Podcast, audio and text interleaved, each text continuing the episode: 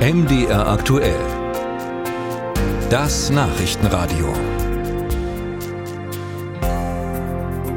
Holz gehört äh, seit jeher zu den wichtigsten Rohstoffen. Wir nehmen es für den Ofen, für Möbel oder für das Haus. Die Nachfrage war zuletzt extrem gestiegen. In der Corona-Pandemie setzte ein regelrechter Bauboom ein und ließ die Preise in die Höhe schnellen. Im vergangenen Winter waren Pellets zum Heizen gefragt. Doch wo stehen die Holzpreise aktuell und wie sind die Prognosen für den kommenden Winter? Sarah Bötscher hat darüber mit Holzexperten aus Thüringen gesprochen. Thomas Kästner spannt seinen Regenschirm auf und zeigt an einem Waldweg in der Nähe von Wasungen auf etwa 50 aufgestapelte Baumstämme. Manche dicker, manche dünner. Im Fachjargon heißen sie Holzpolter. Wir haben hier einen Käferbefall gehabt. Das ist Holz, das in die Zerspanindustrie gebracht wird oder dort an diese verkauft werden soll. Aus diesem Holz wird also irgendwann mal Papier gemacht. Thomas Kästner vertritt die Forstwirtschaftliche Vereinigung Henneberger Land.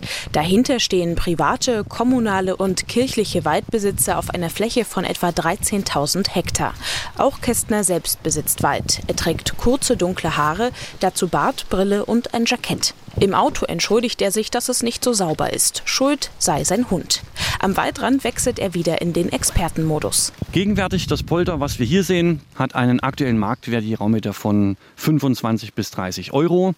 Wir haben aber auch vor wenigen Jahren Zeiten erlebt, wo das gleiche Holz für 50 Cent verkauft wurde. Beim Preis muss man ganz klar sagen, dass Buche, also Laubholz, als Brennholz deutlich teurer ist als Nadelholz.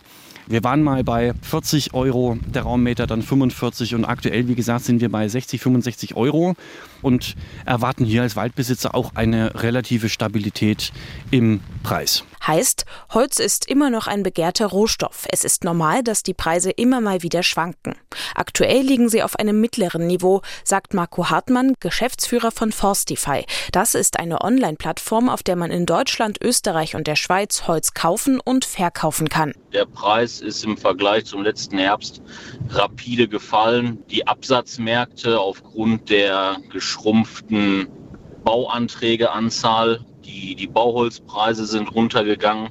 Aber ich gehe stark davon aus, dass zum Ende des Sommer, Anfang des Herbstes die Preise wieder massiv ansteigen werden. Vor allem seit Beginn der Energiekrise ist die Nachfrage hoch, spürt auch Jörg von Beime. Er leitet einen Forstbetrieb im Südharz in Sachsen-Anhalt. Gerade Menschen im ländlichen Raum hätten noch einen Holzofen. Es haben hier viele angerufen. Ich konnte nicht alle Anfragen bedienen. Und wenn jetzt die Energiepreise auf der anderen Seite wieder stark fallen, dann ist es vielleicht einfacher, die Heizung aufzudrehen, als Holz zu schleppen. Trotzdem lohnt sich die Energiekrise aktuell noch für Holzhändler.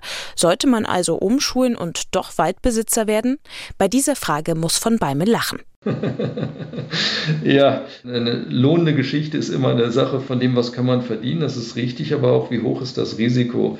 Wir haben im letzten Jahr ein Stück weit ausgleichen können, was durch die große Borkenkäferkalamität und Trockenheit da kaputt gegangen ist und was wir an weniger Einnahmen haben.